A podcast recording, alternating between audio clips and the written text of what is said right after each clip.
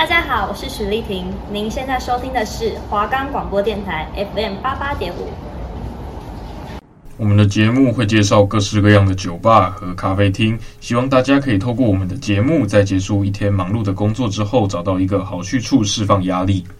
另外，我们也会分享有关咖啡和酒的小知识，让大家可以更了解咖啡因和酒精的世界。酒店咖啡包，酒店全都教。我们的节目可以在 First Story、Spotify、Apple Podcasts、Google Podcasts、Pocket Casts、Sound Player，还有 KK Bus 等平台上收听。搜寻华冈电台就可以听到我们的节目喽。大家好，我们是酒店咖啡包，我是主持人施书礼，我是主持人曾子成。今天我们会介绍的两间咖啡厅呢，是位于北海岸的咖啡公园，还有金山跳石没有名字的咖啡厅。那咖啡公园的部分就是。位于北海岸，到那边的话需要开大概多久？因为我们读文化嘛，所以我们从文化过去的话，大概要一个小时，而且是没有塞车的情况下。因为光从淡水过去的话，你如果骑车，可能也要个三十分钟。对，整条路通常是不太会有车啦。就是大家可以稍微开快一点，哎、欸，也不是这样讲哦，因为这样讲，因为我们去的时间都是在半夜或者很晚的时候，哎、欸，可是我觉得半夜开车去也是一个特色。对啊，但是大家不要说就只让一个人开车，就是有点危险。就是因为咖啡公园开到很晚，所以大家可以在晚一点的时候去，然后可以跟你的朋友们在那边聊天，聊一些心事，玩一些真心话大冒险。就会有意想不到的秘密这样蹦出来。对，因为咖啡公园它的营业时间就是有开到凌晨的三四点，那它通常是大概两点的时候就会说它要关灯，那实际它收店就是会到三四点，那看当天工作人员是怎么决定了营业到几点的。然后它的停车位有非常多，就是因为包含它全区的座位其实都很多，它有很多遮雨棚，然后对它的。室内空间有一点半开放的包厢式，它就是可能三面帮你挡起来防风，因为那边风非常大。但是有一面是开放式，就是大家是可以直接看到里面，所以有一点像包厢，但是不是那么隐秘的包厢。然后室外区的话，就是它只有遮阳伞，如果下雨的话是可以稍微挡一点点雨，但是因为那边风很大，所以下雨的时候我不觉得你坐在室外是会有遮雨的功效。对，所以大家最好选个好天气去啊。然后全区都是可以抽烟的，他们那边没有地方禁烟，所以如果说是不喜爱烟味的听众的话。你们到去咖啡公园的时候，最好要挑一个呃风水宝地，然后旁边没有人在抽烟，就是对你们的整个用餐体验会比较好一点。那它咖啡的价格差不多就是都一百出头这样？对，就是那种景观咖啡厅的价格一百多。那我觉得口味的话，其实并没有到特别出色。就像我喝它的冰美式，我觉得蛮水的。就是我像在喝有一点点咖啡味的冰水，但是就是景观的咖啡厅嘛，所以口味上可能也不会要求太多。对，重要的是景观的部分。我记得我有一次有喝那个榛果拿铁啊，我觉得它的榛果味还好哎，不知道是不是因为它那个榛果糖浆没有加很多，他就给你一滴这样，也不是说一滴 可就好了，就可能说如果我平常都喝两下的榛果酱的话，那那天我觉得大概只有一下，然后就是。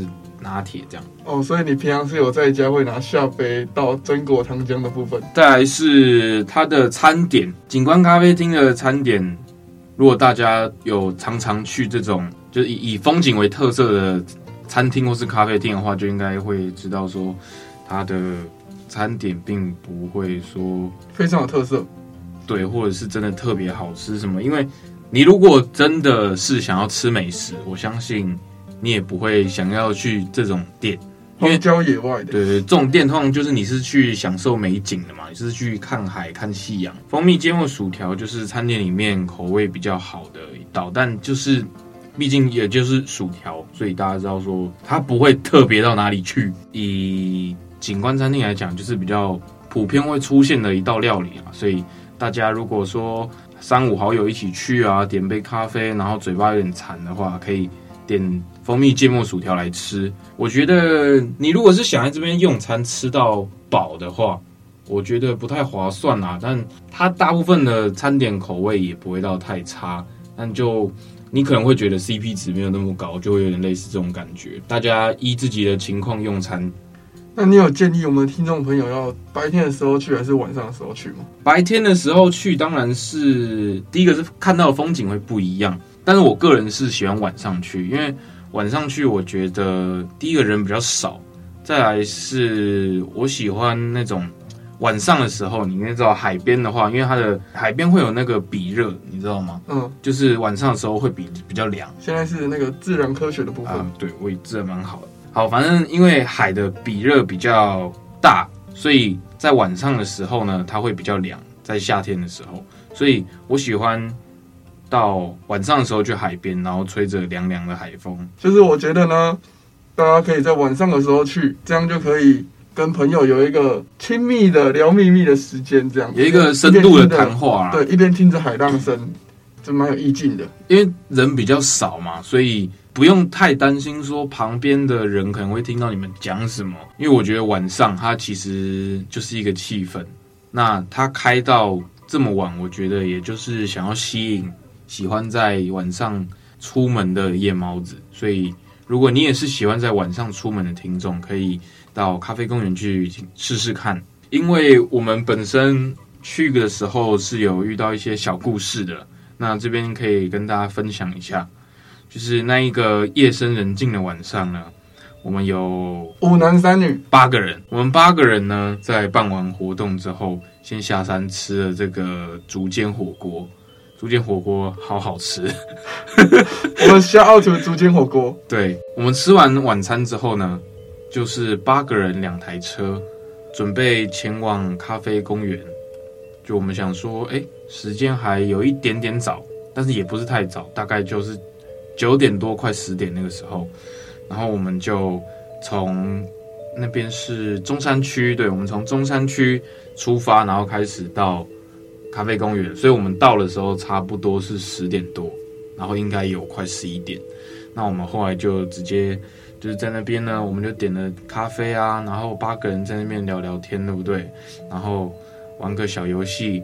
就像大家印象中的死大学生一样，我们一路上算是蛮开心的。那在咖啡公园的体验也算是不错。后来我们要回家呢，我们那一车是四男一女哦，四个男生一个女生，然后另外一台车是两女一男，两个女生一个男生。然后那个男生有点 gay gay 的，就是可能阳气不太对对，阳气不够，就有点有点阴柔的气质这样。那我们这边就是阳气非常旺盛。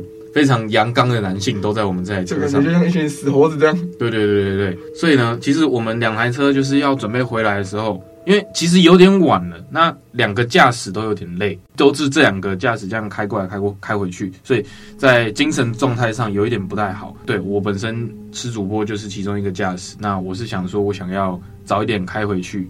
就把你们送回去这样子。那没有想到呢，另外一台车的驾驶是一位女性。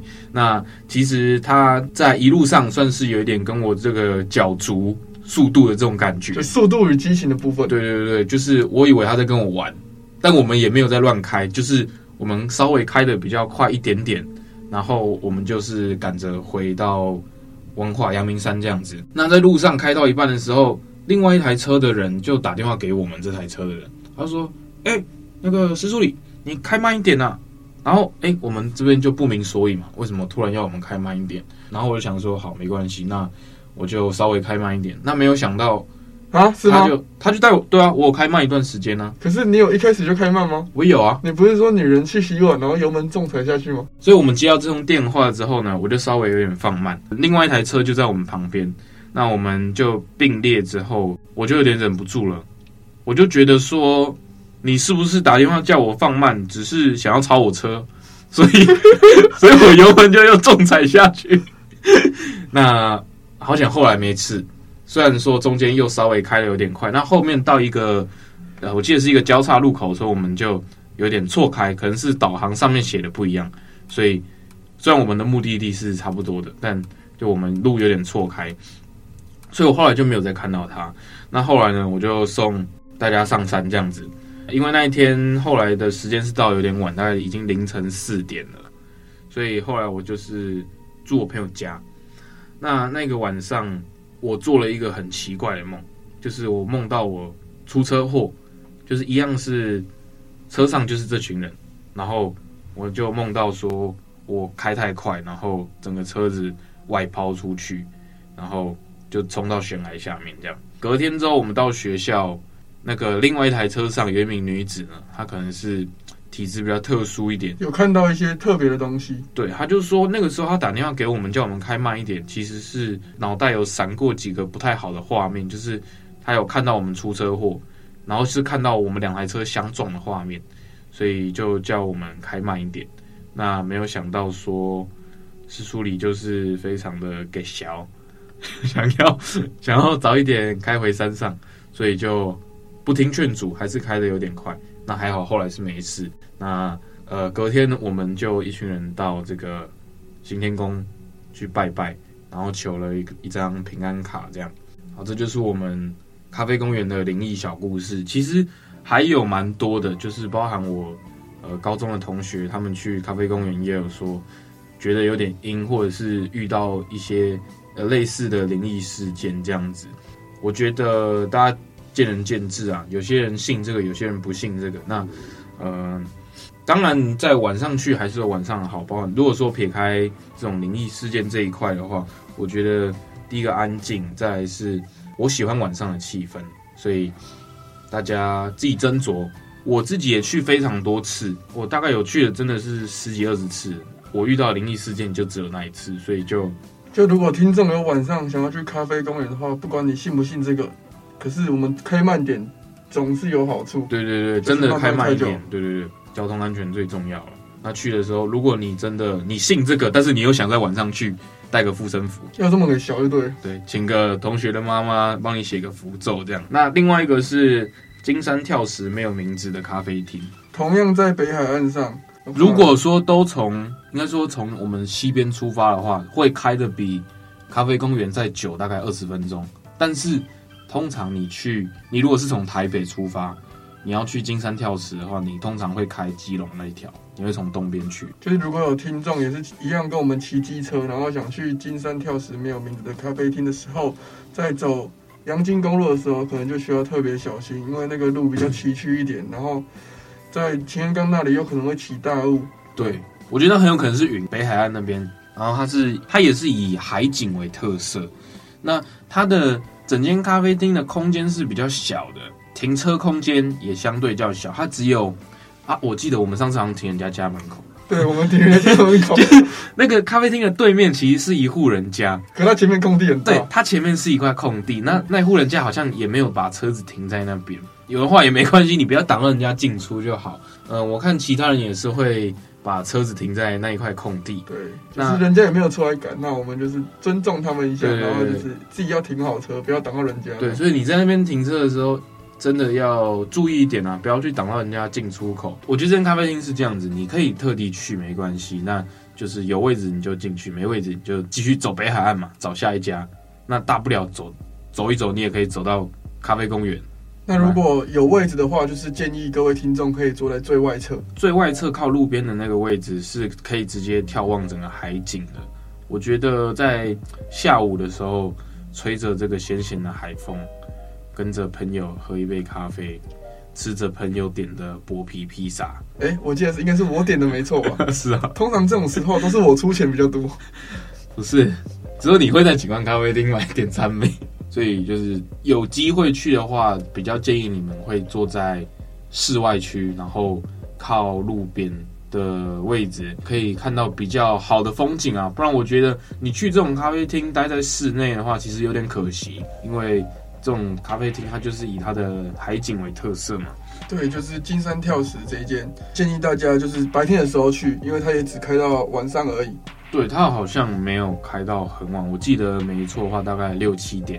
它就会关门，而且它的营业时间其实有一点不固定，因为因为老板娘有时候想休息，对，她有的时候想休息，然后她又不讲，因为她好像也没有什么管道可以跟大家讲。那饮料的部分呢，通常也都是价格落在一两百。对，我我记得没错的话，是不是比咖啡公园再贵个十二十块？差不多差不多。对，因为我有印象它是比较贵的，没错。对，偏贵一点点，但也就是两百以内啦。那口味上，也就是我们刚才所说景观咖啡厅的一个很普通的口味。相信大家真的不是为了享用美食跟喝到很好喝的饮料才会去这种咖啡厅的。餐点的部分特色就在它的薄皮披萨。你好像对于薄皮的披萨是非常情有独钟的，连我们要买那个披萨回来稀饭吃，你都要求要点薄皮的。我跟各位说，披萨一定要吃薄皮的。不是钱的问题，不是加芝心就要加钱的问题，是芝心真的不好吃。披萨真的就是要吃它后面那个脆脆的。我不知道有没有听众跟我一样，但我觉得芝心很好吃，虽然薄皮的也不差，但就是我也蛮喜欢芝心的。金山跳石这间咖啡厅，它非常的好拍。就是我那个时候去的时候，因为本人就是比较有点网帅性格这样，啊，长得也比较网帅，所以比较爱拍照。师叔，你觉得还好？好，就是这间咖啡厅它有。蛮多点可以拍的，你一进去点完餐，你可以在座位区，然后拍个你们桌上的餐点，打个先打个卡，然后我记得旁边的部分有一个很像工具间的小木屋，然后上面还有玻璃，这样就是站在前面也是蛮好拍的。然后再上去的时候有一个像是户外凉亭嘛，旁边很像都种芒草，就是那个背景是蛮 OK 的。就是如果大家是这种王美王帅想。拍照的可以去那边试一下。我们来做一下两间的总结，都在海边。然后我觉得餐点口味差不多。呃，我觉得餐点的部分可能金山跳石略胜一筹，一咪咪吧，一点点一点点。如果说都是我们用十分制的话，我可能给咖啡公园餐点会五分，金山跳石能六分。然后景色的部分，我觉得咖啡公园就是看那种一望无际的大海，金山跳石就是它有融合了建筑物的美。对，因为金山跳石会有一种眺望的那种感觉，它是有一点高，然后在山壁这一侧，那中间会隔一条公路。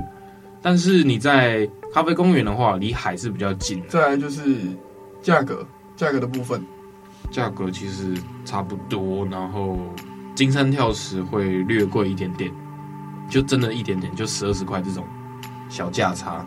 空间上来讲的话，咖啡公园是大非常多的。咖啡公园可以塞几百个人嘛？就是我们刚讲到吸烟的问题，跟这个也有关系。就是咖啡公园其实就很像荒郊野岭，你抽个烟你也不会影响到别人。它就是露天咖啡厅。对，金山跳石就是很像在民宅里面，所以它其实空间比较小。那抽烟的部分就是咖啡公园可以，你吸到挂到都没差。然后金山跳石就尽量不要了，不要影响到别人。好，那最后我想要私心跟大家分享一点，就是我去咖啡公园这么多次的一些体验，这样，因为我觉得咖啡公园对我来说算是一个蛮特别的咖啡厅。这个景观咖啡厅就是它的地理位置，因为就是比较遥远嘛，所以嗯，在高中之前，就是可能在我们成年之前是没有办法轻易的到达这个地方，你可能需要一些交通工具。你要会骑车、会开车之后，你去这边会比较方便。那我自己是到大学之后，我会骑车，然后有朋友带我去过这边，我发现哎，这边其实真的还不错。那我之后又自己跟不同的朋友，甚至是自己去，我觉得北海岸会开这么多家咖啡厅，不是没有它的原因。因为我觉得台湾的特色四面环海，就是你如果是在。都市里面生活，那你可能不常可以看到海。如果说你是住基隆，那可能就另当别论，因为你蛮容易就可以到基隆港去看到海嘛。那尤其是我觉得像北海岸的咖啡厅呢，它跟一般的港口又不太一样，因为港口可能会有一些船，有一些货物，呃，会挡住就是你想要欣赏这片美景的感觉。北海岸的咖啡厅大部分就是你是可以直接眺望到海。然后我自己有一次我觉得很美的经验是，我是下午去的，跟一个朋友，我觉得在那边下午聊聊心事啊，最近的生活，最近的想法聊一聊，然后发现哎，夕阳了。我觉得夕阳余晖洒下来的时候，你在那边不管是拍照，甚至是你就是配着夕阳看到这片海，我觉得这是一个很诱人的地方，因为海这个景色，可能大家觉得说不是都一样吗？就蓝蓝的，然后有海浪。但是我觉得你在每一个不同的时辰去看海，其实你会有不同的感觉。因为我算是一个蛮喜欢去看海，也蛮喜欢走到山里面的人。虽然说我很讨厌昆虫，我也不是很喜欢摸到海鲜。我觉得台湾最美丽的，真的就是我们的风景。我们虽然国土很小，然后地狭人稠，可能再加上说我自己是台北人，所以我从小生活的我是在都市里面，我不常有机会可以去看到海，或者是走到山里面。那我这些机会其实是在。我升大学之后，我开始会一些交通工具，我可以自主决定说我去哪里，然后都比较方便，所以我会常常去山啊，或者是海那边走走。我看过凌晨就是那种太阳都还没有出来的海，很黑，但是你可以看到有一点点星星。然后我也看过日出的海，在基隆外木山那边有一个清晨，我心情比较差一点，所以我就一个人骑车，然后到外木山那边。去欣赏那边的海，有的时候我我自己是这样觉得，可能是我比较多愁善感一点。我觉得你眺望着海，你看到一片非常辽阔的景色，你会觉得可能自己的烦恼是那么的渺小。因为我觉得其他国家的人可能不常有这样子的机会，像是一些国土比较大的人，那你住在内陆的话，有可能你一辈子也没看过海。我觉得台湾有这样子的景观特色。是大家都可以去试试看的，没错。好，这礼拜要推荐给大家的喝酒的好去处，就是位于信义区的 Icon。那相信大家多多少少都会有听过 Icon 是什么东西。它跟我们上个礼拜所介绍的 In House 不一样，它不是纯酒吧，它是夜店。对，Icon 是夜店。那夜店呢，就是 Icon 是位于新义区的一家夜店。它的位置是在大家知道说新义区有一家 Apple 的专门店，对，正对面很大，对对，正对面在 Apple 专门店的正对面。就我们介绍 Icon 主要是给刚上大学涉世未深的大一新生，就是让他们知道，哎、欸，夜店要怎么去。其实我们算很熟练了，我们到大三才第一次去夜店，对啊。对，我们整个大大一的时候还没有说一群人就直接就去夜店，我们算是提早带我们现在的大一菜鸟入门了。对，那首先我觉得第一个是我们为什么会去 icon，我们是去庆生的。对，我们帮朋友庆生。对，不然我们也不是那种平常没事就会去夜店的人。再来是我觉得 icon 它的音响，我们对于音响的这个感受不是非常好，因为它当天音响是出了蛮大的状况，在那边修嘛，我记得。对，他现场那边修，他大概修了。快一个小时，就是可能技师的部分不太优秀，可能需要我，就是本人在音响部分也有点专业。啊，以上言论仅代表曾子成个人立场。然后我不知道是不是都这样，因为我去 icon 就那一次，所以我也不能直接说它的音响就是这么烂。但是至少我去的那一天就遇到这个状况。我觉得比较特别的是，我们那天去的时候是有活动的，就是请教我们一下楼梯的时候不是有领手环吗？我拿的是蓝色，代表单身。那那个时候还有什么粉红色，还有什么绿色？绿色啊，应该就是绿色是一夜情，绿色。然后粉红色死会，对不对？啊，对，有一个死会的。对，反正就是这样的活动。然后就是大家可以从旁边的人是什么手环看出他，哎，他是什么状态。那我们那天去呢，主要是我们有朋友生日，我们可以讲一下我们朋友的故事。你说我们朋友被抓上台吗？对，我们的朋友叫马克，他是篮球队的猛将，假山篮球队员。然后他被主持人看上，就被抓上台抖胸肌。对，那天的主持人是强强。对，他抖胸肌给美眉摸之后，还被拉了酒嘴。就他那个时候是一个配对活动这样，然后刚好我们的马克就被抽上去。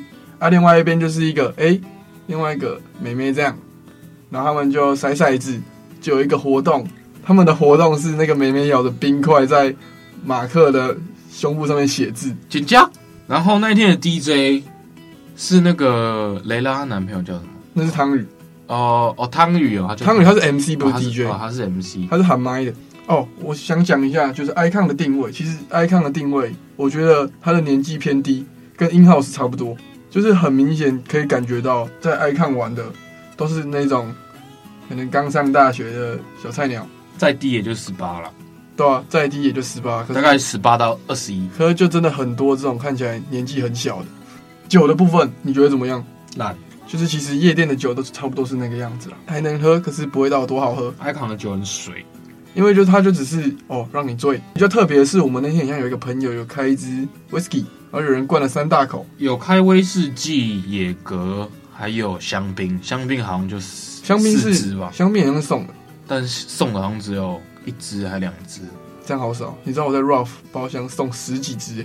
对啊，我觉得 Icon 的消费体验不是非常好。我觉得舞池的部分还不错，就是 Icon 的舞池比较小，可是小就会有造成跟异性互动的机会。这样好，就是呢，我觉得 Icon 的音乐偏台啊，就是你会蛮能听到一些抖音歌的。对，可是抖音歌有一个好处，就是就是很多人都会，所以你会很有共感，对，很有共鸣。如果你是那种很常刷抖音的人，你去 Icon，你不用担心你不会跳舞。因为他放了抖音歌，对对对，他放抖音歌，你就知道那种歌要怎么跳。所以如果有常常在刷抖音的，好，我们总结一下 icon 嘛，就是 icon 呢，它的歌曲偏抖音风，就是大家都会唱的那种风格。嗯，然后年龄呢，那边年龄年纪偏低，偶尔会有一些小活动。对，那抽烟的部分，一直一定都是烟狂抽的，也不用讲。酒水就普通，酒有点水，不是很好喝。而且那天我们去的时候，他酒单有。分两排，可是那天去只有一排可以点，我觉得哦，就是另外一排没有背，蛮蛮差的。因为那天其实我们去点酒的时候蛮早。好，那就是最后还是提醒我们的观众：喝车不开酒，开酒不喝车。好，那来来到我们最后一个单元，就是我们的小知识时间啦。那这个礼拜我们要介绍，就是喝完咖啡就能马上有提神效果吗？就是很多人可能习惯早上和中午都来一杯咖啡。然后让自己在工作的时候可以保持精神状态。但你知道咖啡的运作曲线吗？你知道吗？就是在我们喝下咖啡后，大约十到十五分钟就会产生效果，咖啡因会慢慢进入血液，然后心跳和血压也会上升一点。大约二十分钟后左右，大脑便开始活跃，集中力比没喝咖啡时会更高。三十分钟后，血清素刺激神经细胞活跃，可兴奋机体，抑制疲劳。四小时后，咖啡因的效力差不多完结。就是重新回到你没喝咖啡的时候，所以四小时你就可以重喝一杯咖啡了，懂吗？就是一个补充能量的概念。然后不同年龄的饮用习惯、代谢率、基因都会对咖啡因呈现不同的反应。有的人喝两杯依然无感，也有人喝半杯就受不了，就可能开始心悸宝贝这样。那你觉得你是属于哪一种？